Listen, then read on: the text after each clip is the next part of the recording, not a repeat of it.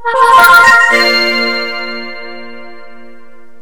大家好，我是安哥，这里是安小言说电影。今天哥给大家讲一部非常温馨感人的韩国电影《婚纱》，又叫《婚纱礼服》。废话少说，让我们说电影吧。影片开始，伴随着淅沥沥的小雨，开始了我们今天的故事。女主高文坐在窗前，正在画着婚纱草图。她是一个婚纱设计师，同样也是一个单亲妈妈，独自抚养着一个叫做小花的女儿。但高文每天忙于工作，甚至忙到接孩子的时间都挤不出来。由于工作原因，高文把女儿送到芭蕾舞学校。然而小花对芭蕾舞并不感兴趣，她没有和妈妈说。所以来到芭蕾舞学校，在走廊里左右徘徊后，小花躲到了隔壁跆拳道馆，就在跆拳道馆一直待着。而此时高文接到了一个电话，原来他找到了欠他钱的人，让他高兴不已。他接上小花，带着他一起去讨债。他讨回了自己的钱之后，很开心的带着自己的女儿去吃烤肉，还给他女儿买了好几款游戏机。在玩游戏的时候，女儿只是不经意间抱怨电视太小了。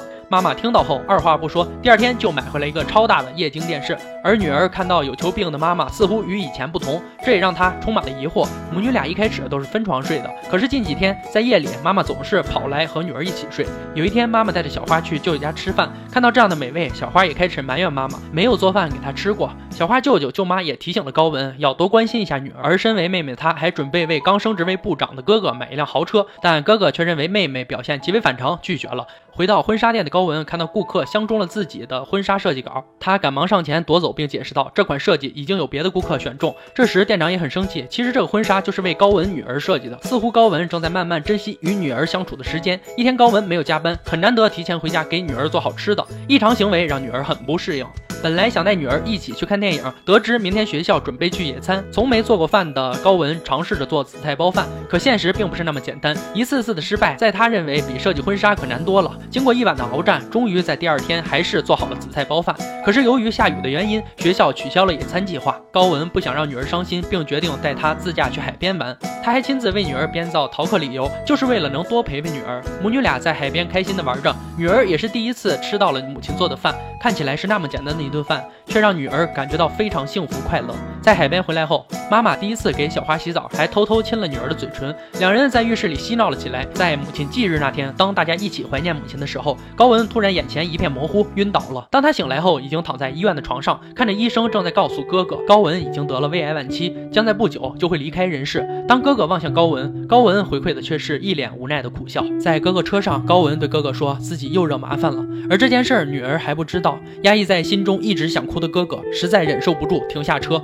用很小的声音不停地抽搐痛哭，而女儿小花有很强的洁癖症，而在班上也因为有洁癖的原因，经常被小朋友欺负，但她一点都不示弱，还会反击。小花的班主任给高文打电话，老师告诉他，其实你的女儿之前和小娜两人关系很要好，可是有一次因为小娜口渴喝了她的水，你女儿却一把抢过水杯，当着全班所有人的面叫小娜乞丐，而两个好朋友也因此决裂了，所以导致小花现在一个朋友都没有。这天小花放学回家，她突然听到洗手间里传出来老妈呕吐的声。声音担心的问妈妈：“你怎么了？”高文装成没事人的样子说：“可能是午饭吃多了。”过后，妈妈又认真的问女儿：“你为什么不能和其他同学一起吃饭呢？”因为妈妈也希望女儿交到更多的朋友。有洁癖的女儿却说：“因为他们都太脏了。”可妈妈却语重心长的告诉女儿：“有一天你会长大，也要结婚嫁人，也要和别人一起吃饭。”我不可能一辈子都陪在你身边的。可一点都不服软的小花却说：“舅妈比你做的饭都好吃。”高文这时非常生气，去和你的舅妈住吧，然后赌气回屋了。进屋后，他十分后悔刚才对女儿大喊，本想在自己的最后阶段好好补偿一下女儿，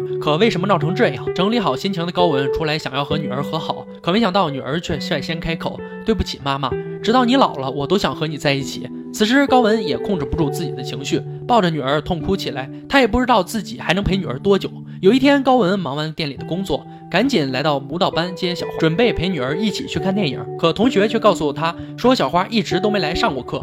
于是高文拨通了女儿的电话。此时小花正好从跆拳道馆走出来，这事儿穿帮了。馆长小哥兴奋地跳着芭蕾舞呢。滑倒后遇到了前来兴师问罪的高文，高文认为是馆长小哥把小花拐到这里。遇到这事儿真是有理说不清啊。到家后，小花终于向妈妈敞开了心扉，因为她也想去芭蕾舞学习班，可是不想见到小娜。高文告诉女儿，生活中总是有很多困难，你不能总是回避他们。有一天，小花偷偷看到妈妈吃一堆药片，小花此时也猜出了母亲身体肯定出了大问题。她跑到舅妈这里，本来舅妈想告诉小花，妈妈只是小问题，可是小花也不傻，嘴里念叨着吃那么多药，还经常晕倒呕吐，妈妈是要死了吗？别对我说谎，不然我会恨你的。最后，舅妈还是将事情告诉了小花，小花还告诉舅妈不让妈妈知道这件事儿。又一天下起了瓢泼大雨，小花像往常一样忘记带伞。每次下雨的时候，都是第一时间给妈妈打电话，让她来接自己。而这次，她不会再给妈妈打电话，辛苦来接自己了。想冒雨离开，可一把大伞挡在了头上。原来妈妈早就知道小花又忘带伞了，因为小花知道妈妈工作还没有完成，所以她决定和妈妈一起去她工作的地方。和妈妈聊了很多，小花才得知，因为以前爸爸妈妈结婚的时候很穷，没钱穿得起婚纱。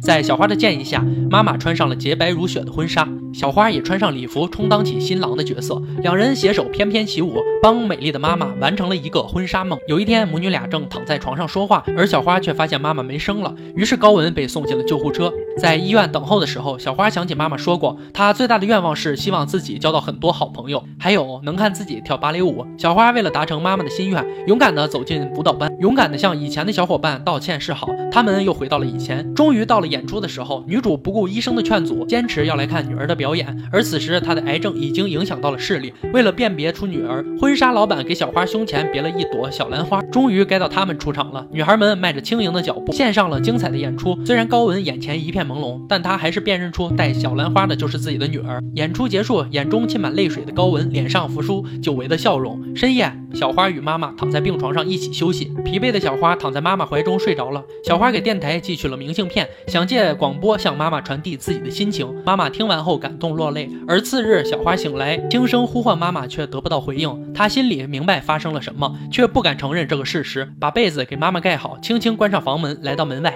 因为她宁愿相信妈妈是因为太累而睡着了。查房的医生来了，不敢面对现实的他，死命的扒着门不让医生进去，放声嚎啕大哭，不让医生带走妈妈。然而，该发生的事情迟早会发生，死神是不会停止工作的。数天后，天空下起了小雨，而同学们都撑起了小花伞。小花仰头向天空望去，似乎在说着：“妈妈，放心吧。”我带伞了，我可以照顾好自己。多年以后，长大的小花终于遇到了可以携手一生的人。妈妈为自己亲手设计的婚纱也穿在了身上，像盛开花朵一样。本片完，这是一部很温情的催泪电影。这部电影也很成功的挑动了安哥的泪腺，让安哥一个大男人哭了起来。世界上每分每秒都有离开的人，我们也应该珍惜身边和自己最亲的人。我山哥，这里是安小言说电影，喜欢记得点赞、转发、评论哦，也可以微信、微博搜索安小言说电影，关注我。今天就说到这儿吧，我们明天见。